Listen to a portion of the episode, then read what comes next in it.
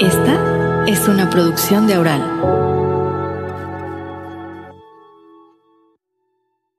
Eh, eh, o estamos en la búsqueda de ver, eh, voy, a, voy, a, voy a salir con este proyecto, ok, ¿a quién necesito contactar o cómo necesito hacerlo? Entonces, obviamente necesitas una sociabilización, entonces, que es importante llevar a cabo este puenting entre personas eh, y, por eso es importante eh, el tema de, cómo tratarlo y cómo aterrizarlo en las relaciones públicas. Bienvenida. Te saluda Lola Alviar o también Lolita.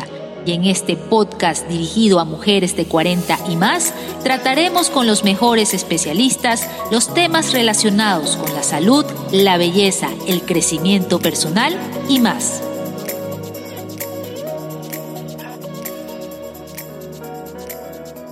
Hola, hola, empezamos un nuevo episodio de También Lolita. En esta ocasión, nuestra especialista invitada es Marta Pine, fundadora de la agencia de relaciones públicas MP Consulting. ¿De qué va este episodio? Pues hablaremos sobre todo por qué todas debemos dominar el arte de las relaciones públicas. ¿Qué ganamos y qué perdemos cuando no tenemos esta habilidad? Marta, qué gusto tenerte en el podcast. Hola Lolita, qué gusto escucharte, qué gusto eh, saber de que eh, de una manera tan tradicional que nos conocemos, eh, por tu también trayectoria, por tu experiencia, estás en otra, en otra plataforma, totalmente diferente al, al medio pues, al que estabas. Y me alegro mucho que sea así. Veo que hay una innovación y eso me gusta. Así que el mejor de los éxitos. Gracias. Y a las escuchantes las ponemos un poco en contexto. Marta y yo somos comunicadores sociales, eh, periodistas. Nos conocimos en la sala de reacción del noticiero de un canal de televisión. Yo empecé como asistente del reportero estrella de la comunidad en ese entonces, Hugo Gavilanes, quien recientemente falleció. Y me parece, Marta, que tú colaborabas en la coordinación de noticias, corrígeme. Sí, trabajaba en la coordinación de noticias con Hugo. Hugo fue uno de mis jefes. De ahí cuéntanos cómo fue el camino hasta tener tu propia agencia de relaciones públicas.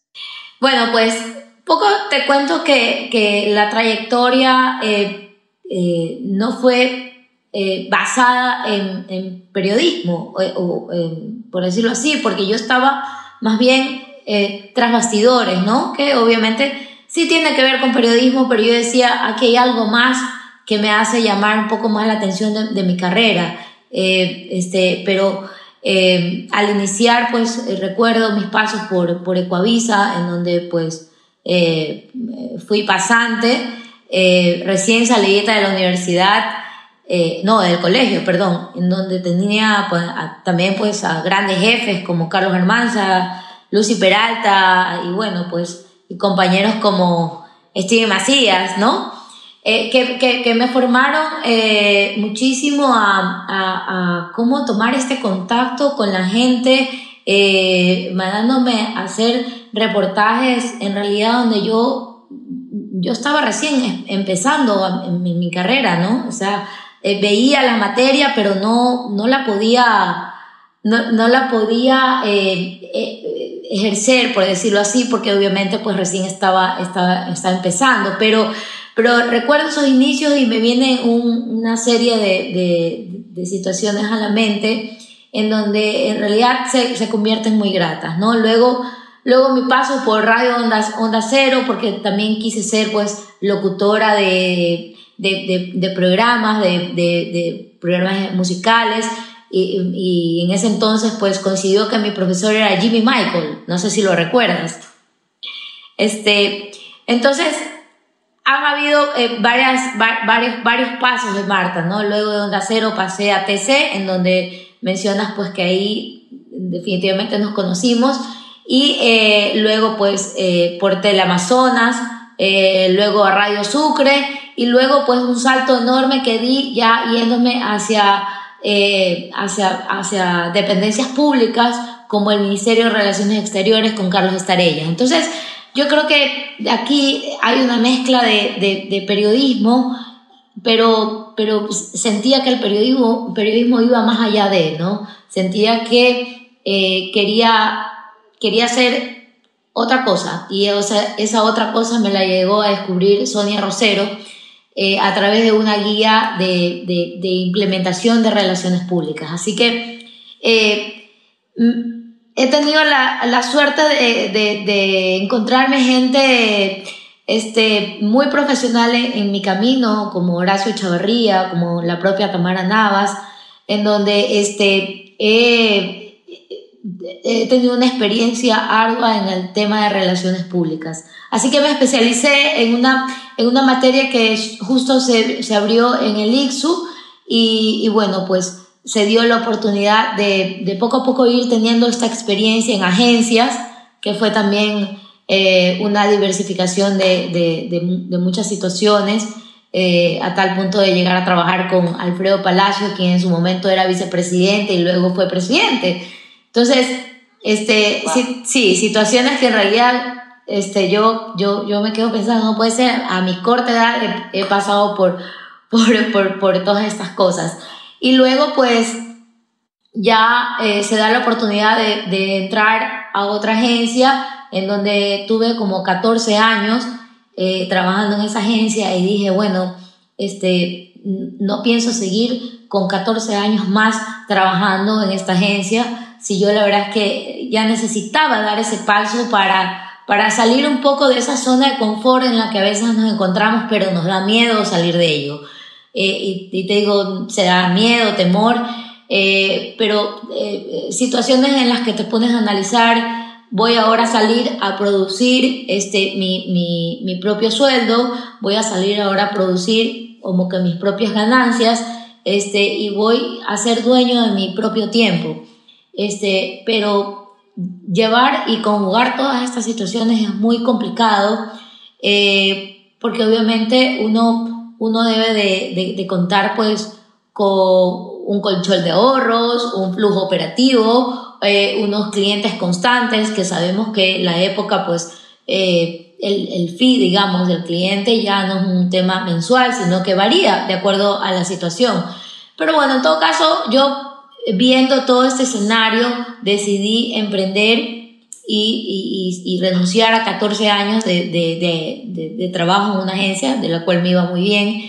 Entonces eh, decidí abrir otra agencia, mi propia agencia, que era Mapa, eh, pero bueno, ya luego por una situación personal, eh, que bien la conoces, este, ya hubo un, divorcio, la agencia era con él también. Entonces, este, eh, la cerré y lo que hice fue hacer una transición de clientes hacia la nueva, y no quería que sea agencia de relaciones públicas, sino que quería que sea algo más senior quería que sea una consultora de relaciones públicas. Entonces, MP Consulting es una firma consultora de relaciones públicas.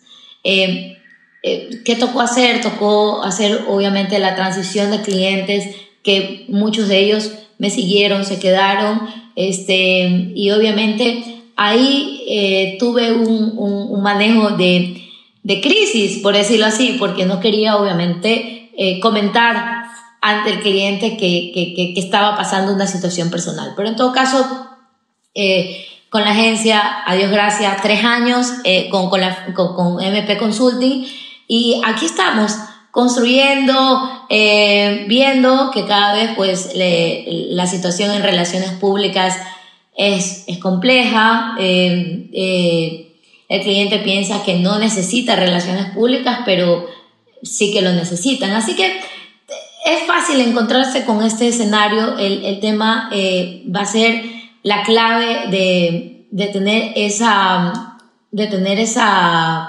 esa constancia para poder enfrentar el día a día en cada, en cada situación. Bien, y dicho de manera sencilla para entrar en materia, Marta, ¿qué son las relaciones públicas y tomo un comentario que dijiste en la respuesta anterior. ¿Por qué se necesitan? ¿Por qué las empresas o las marcas necesitan una gestión o una consultoría de relaciones públicas? Mira, las relaciones públicas es el arte de relacionarse con los públicos internos y externos, ¿no? Eh, en qué se, eh, eh, algo, algo, algo que es importante destacar, en qué se diferencia de la publicidad y el marketing, en que la publicidad y, el marketing tienen un propósito de venta. Las relaciones públicas eh, son, los que te dan, son las que te dan la imagen, la credibilidad y la aceptación de, de, de, querer pues ir por un evento, por querer comprar un producto, por querer irse por una marca.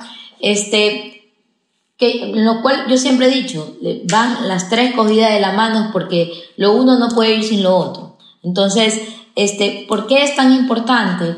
Porque eh, vamos realmente a comunicar, a decir qué es lo, eh, cuál, cuál, es la innovación del producto, qué es lo, qué es lo nuevo que me atrae y qué, qué es esa generación de contenido tan importante que el producto o marca necesita tener.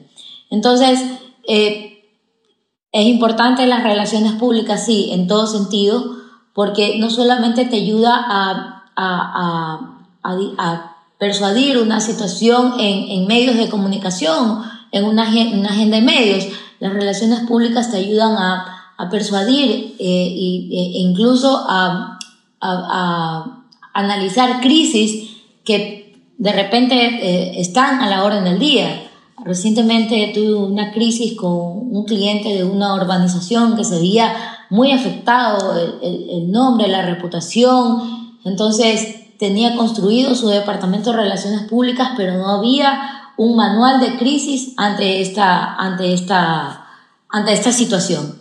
Entonces, eh, ahí viene la parte del cliente dice, pero ¿por qué, es tan, eh, por, qué es importante si yo no lo necesito siempre? Entonces, no lo vas a necesitar siempre, pero cuando lo necesitas, en donde se te activan protocolos, en donde se te activan estas, estas situaciones que te llegan a afectar la imagen y reputación, eh, obviamente pues eh, vas a necesitar eh, la persona que esté manejando la crisis.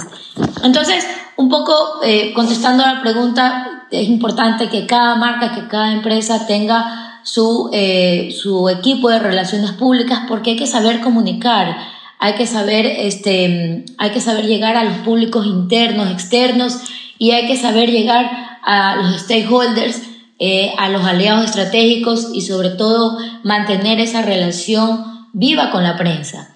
Eh, la prensa, eh, los medios de comunicación actualmente son totalmente diferentes a lo que eran antes, ¿no? La comunicación es más volátil, no todo sale para, para, para, estar en diarios, en revistas, pero sí existe la, la situación de tener esta, esta, esta, estos portales especializados en donde nos ayudan a tener otra visibilidad como marca, ¿no? Yo tengo clientes como puertos, eh, como marcas de responsabilidad social, como proyectos que están en, trabajos muy puntuales de responsabilidad social, en donde se abre un espacio casualmente en estos portales para eh, dar a conocer, eh, para dar a conocer pormenores de, de, de, cada proyecto, ¿no? Entonces, eh, te insisto, yo creo que las relaciones públicas es uno de los pilares más importantes que actualmente pueda tener una empresa.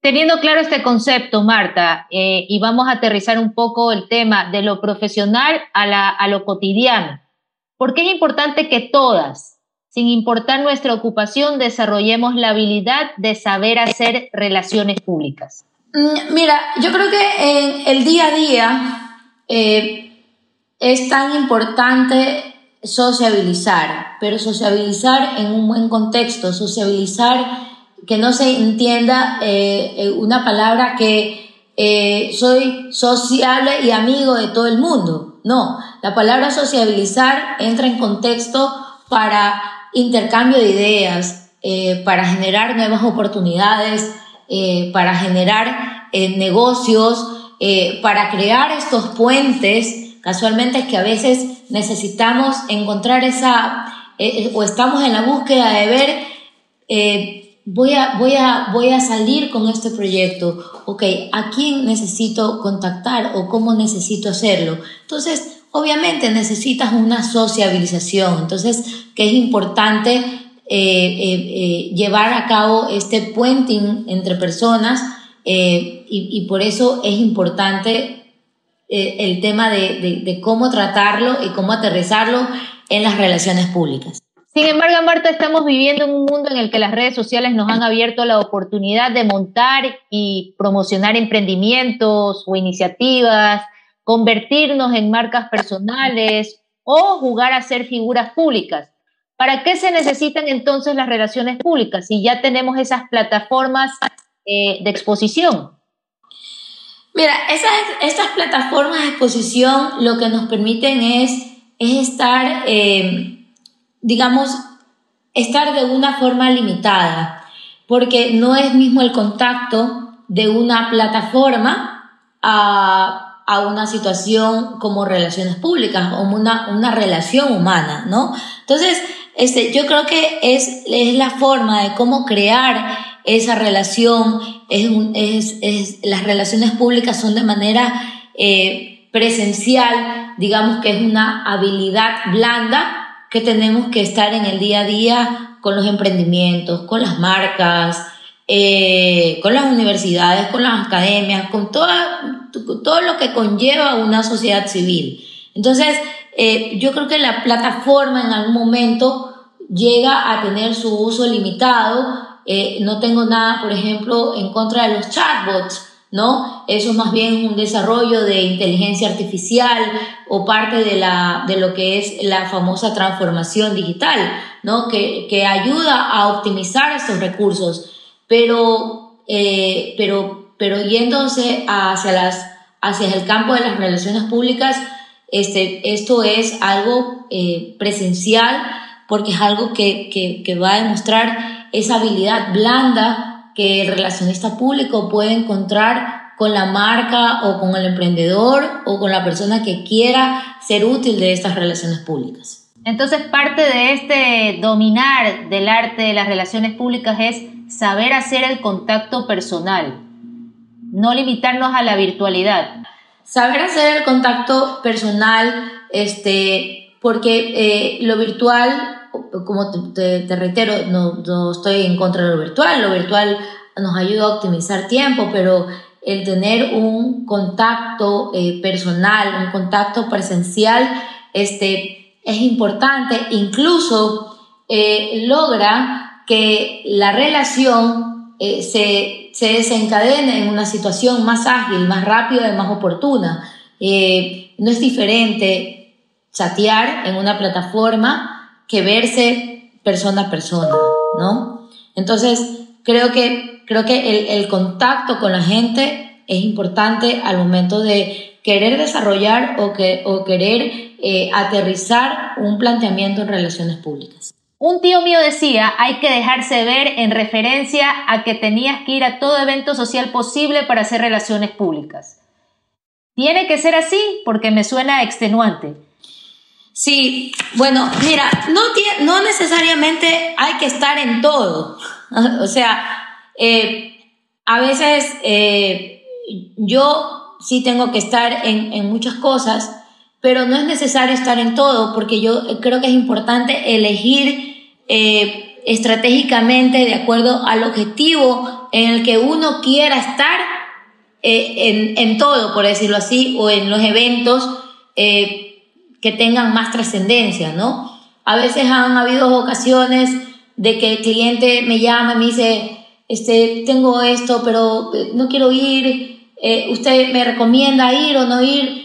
Eh, le por supuesto, le dije. o sea, siempre digo, a ver, es la cumbre de las Américas, por decirlo así, y entonces él quizás no le ve el lado importante del por qué tiene que asistir. Entonces, yo, le, yo, yo analizo esa parte importante en la que, en la que por qué tiene que ir. Y, y asimismo voy yo, o sea, porque es el acompañamiento que uno también le da al cliente, porque así te permite pues eh, eh, interactuar con el cliente, te permite pues estar más, eh, más en contacto con el cliente y te permite pues tener esa mayor apertura, esa mayor confianza al momento pues de querer tener algún intercambio de ideas con el cliente. Parece mentira, pero a veces en estos eventos en donde no queremos estar o no podemos estar o no tenemos que estar, surgen cosas, surgen oportunidades y yo creo que, que, que, el estar en los eventos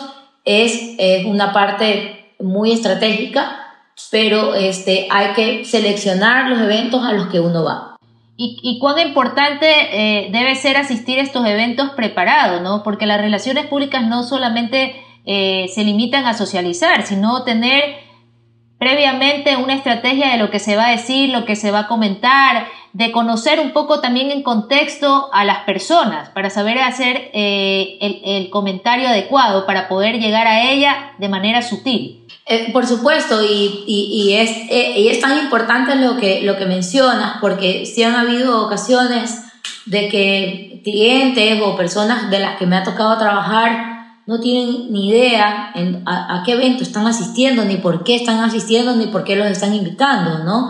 Entonces, el relacionamiento público también te ayuda a que eh, de repente en, en, una reunión o en alguna junta, pues eh, salga el nombre, salga la propuesta de un evento y tú propongas los invitados y entonces tú propongas a tu cliente como invitado, porque puede ser eh, un stakeholder, puede ser un aliado estratégico, o sea, pueden haber eh, juntas de oportunidades en donde pues eh, obviamente viene el, el, direccionamiento del por qué tener que estar en estos eventos, ¿no? O sea, yo creo que es, es, importante analizar a la clase de eventos en las que uno está. Participa en ferias, este, no saben articular relaciones, no saben aprovechar el momento y arman un stand eh, porque hay que estar, ¿no? Y tampoco es así. Hasta en eso hay que ser óptimos para poder tener acto de presencia en un evento al momento de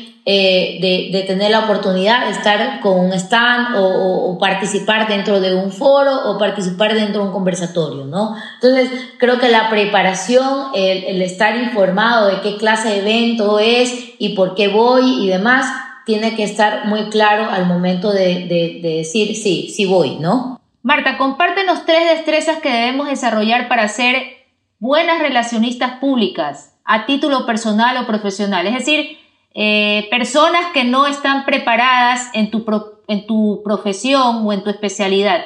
Dinos tres destrezas que debemos desarrollar.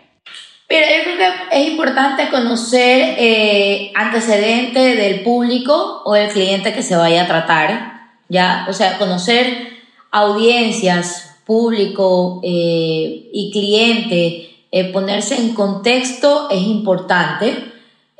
dos, creo que no necesitas tener, eh, no necesitas tener eh, la exuberancia en imagen, pero sí necesitas tener una imagen que te genere eh, pulcritud, credibilidad. Y a esto me refiero que hay que tener una imagen personal. Este. Y tres, yo creo que es importante la buena relación con todo tipo de público, con los stakeholders, con, con las audiencias internas, con las audiencias externas, con los medios de comunicación, con la gente que está a tu entorno, con la sociedad civil y demás. Esos son tres, tres puntos muy claves. Ahora, las relaciones públicas, como tú has dicho, giran en torno a crear una imagen favorable, por así decirlo. Y eso, en eso también tiene que ver mucho la credibilidad y es algo que va más ligado con los valores que tenemos y que transmitimos, ya sea como personas o a través de nuestras marcas. Hoy se habla mucho de humanizar las marcas. Danos tres valores humanos necesarios en el arte de las relaciones públicas. Eh, mira, primero, respeto. Eh, creo que el respeto es fundamental eh, siempre en todo momento de nuestras vidas. Así, así sea que estemos atravesando la universidad, Em, tu primer trabajo, eh, tu primer día de clases, etcétera, ¿no? El respeto es fundamental ante, ante todo momento de, de, la vida. Este, eh, segundo, que esto no sé si es como un valor, pero el generar esta empatía, eh, no sé si es la época en la que estamos viviendo, pero cada vez la gente es menos empática. Entonces, la gente también no tiene tino, este, y, es algo que, se, que, que, que, que trabajar en el día a día, ¿no? Y tres, eh, ser completamente responsables y conscientes, pues, de, de, la tarea que estamos adquiriendo, ¿no? De, de, la, de, del servicio que vamos a ofrecer o, o, de la asesoría que vamos a dar. Es decir, eh, ok, yo me hago responsable de la difusión, pero no, no solamente es como que llegar a ese punto, ser esa, esa responsabilidad, sino hacerte responsable absolutamente de que hay una marca o un producto que está en manos tuyas. Y hay que, obviamente, manejarlo con, la, con toda la formalidad que amerita el caso. Te voy a dar una afirmación y tú me vas a decir si es mito o verdad. Esta afirmación está asociada con la imagen y la credibilidad. Y la escuchamos. No hay publicidad mala. Sí, no hay publicidad mala. El tema es cómo, a ver, el tema es cómo canalizas esa, esa comunicación, este, eh, mostrando vulnerabilidad, susceptibilidad, llevándolo hacia el lado bueno, y para eso están las relaciones públicas. Porque me ha pasado, me pasó algo eh, muy cómico con, te voy a, te, voy a decir el ejemplo, me pasó con una caja, con, con, un, con un producto de condones. Entonces, obviamente para mí también era un poco fuerte manejar el tema. Eh, obviamente se analizó la situación de, de que no había una, no, no, habían, no habían frases ni palabras este, eh, fuertes dentro del lenguaje a comunicar pero eh, esta marca eh, tenía, venía teniendo una, una mala publicidad, una mala eh, comunicación. Entonces, obviamente, se hizo muchas cosas en el tema de publicidad y marketing, pero ahí cómo lo comunicábamos hacia el lado de relaciones públicas, hacia la parte de, del free press, ¿no? Entonces, este, eh, eh, bueno, se construyeron unos mensajes que, que, fueron delineados bajo el concepto de esta marca y pues y actualmente es la número uno, la que lidera pues ese mercado, pero les quedó como enseñanza, aprendizaje pues el, el, el construir bien sus elementos y sus piezas hasta el momento de salir a percha, ¿no? Entonces yo creo que, que, que, que no hay comunicación mala, solamente es ver cómo canalizar esa, esa comunicación para casualmente no hacerla vulnerable, sino hacerla eh, persuadir, este, construir su, su, aceptación, su reputación, su credibilidad y saber llegar hacia el público que es. Marta, yo por ejemplo que trabajé en medios de comunicación, eh, había personas o marcas que de alguna manera querían eh, la difusión a través del medio. No estoy hablando de una pauta de publicidad, sino una difusión a través de reportajes.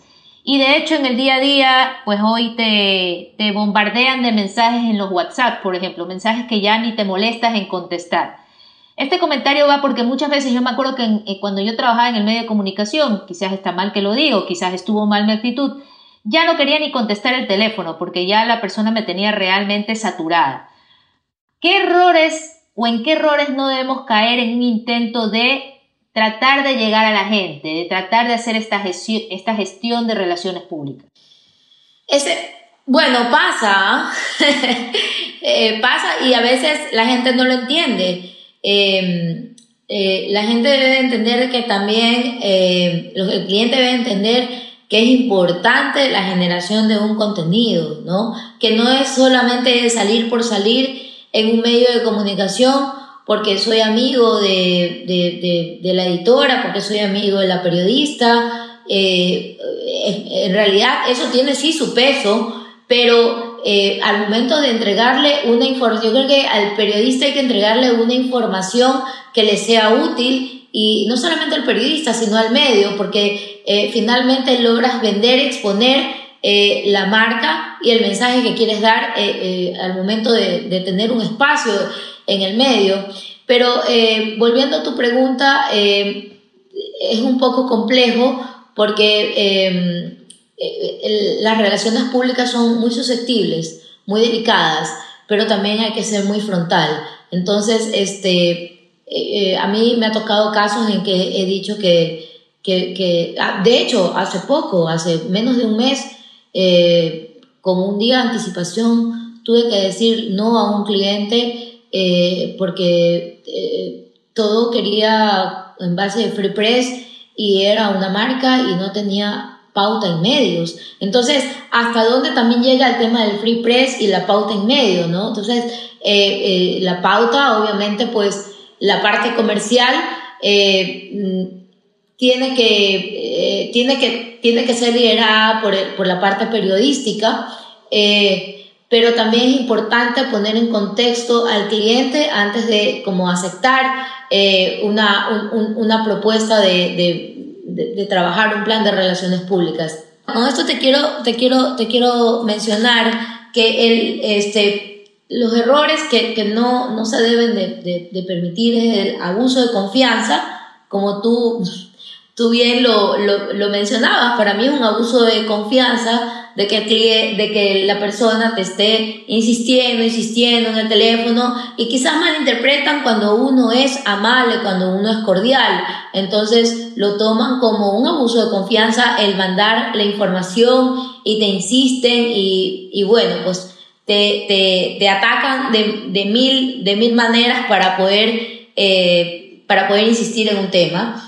Eh, y dos, eh, creo que em, es importante estar actualizado en conocimientos.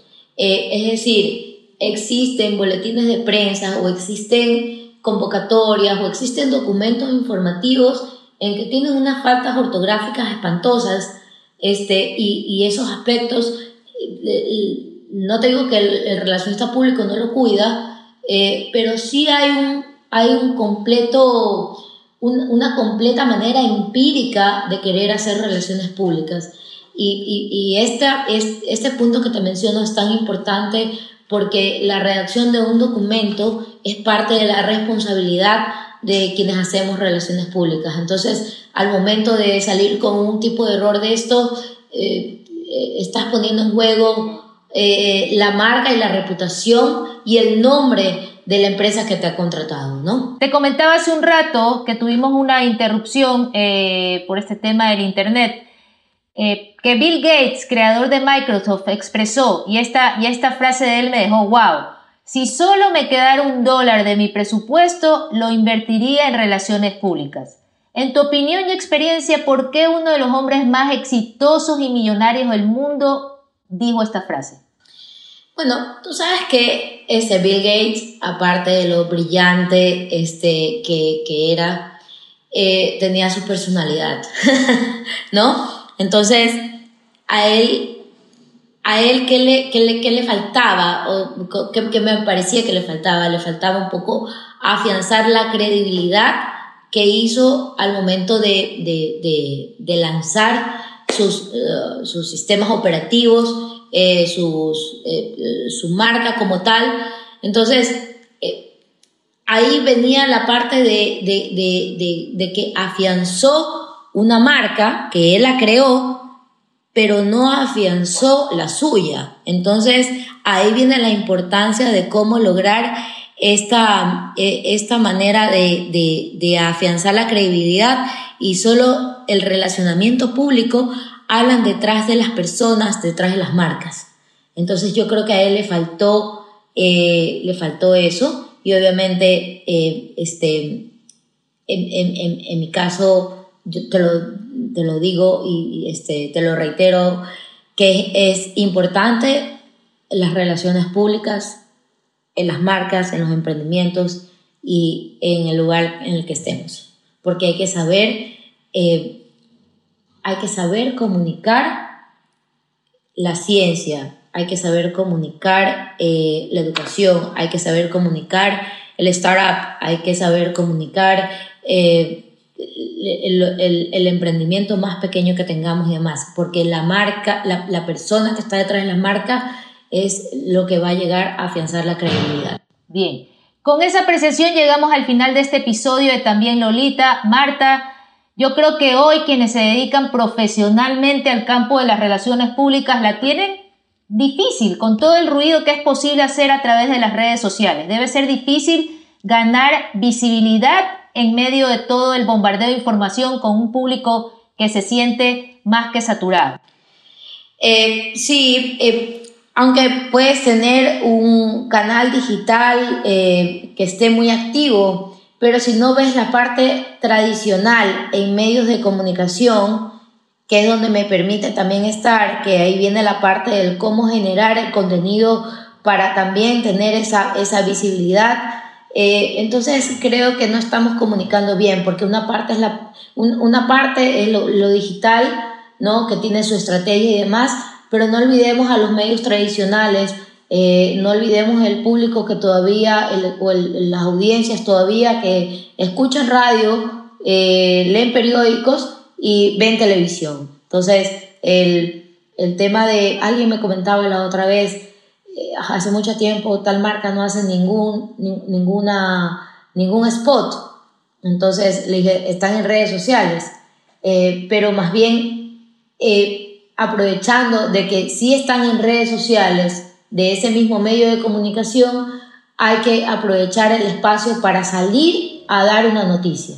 Entonces, eh, eh, creo que hace un poco, un, poco más de falta un, un, planteamiento más estratégico por parte de quienes están en la parte de la comunicación, quienes están en la parte de, de los asuntos corporativos, eh, un lineamiento estratégico más efectivo.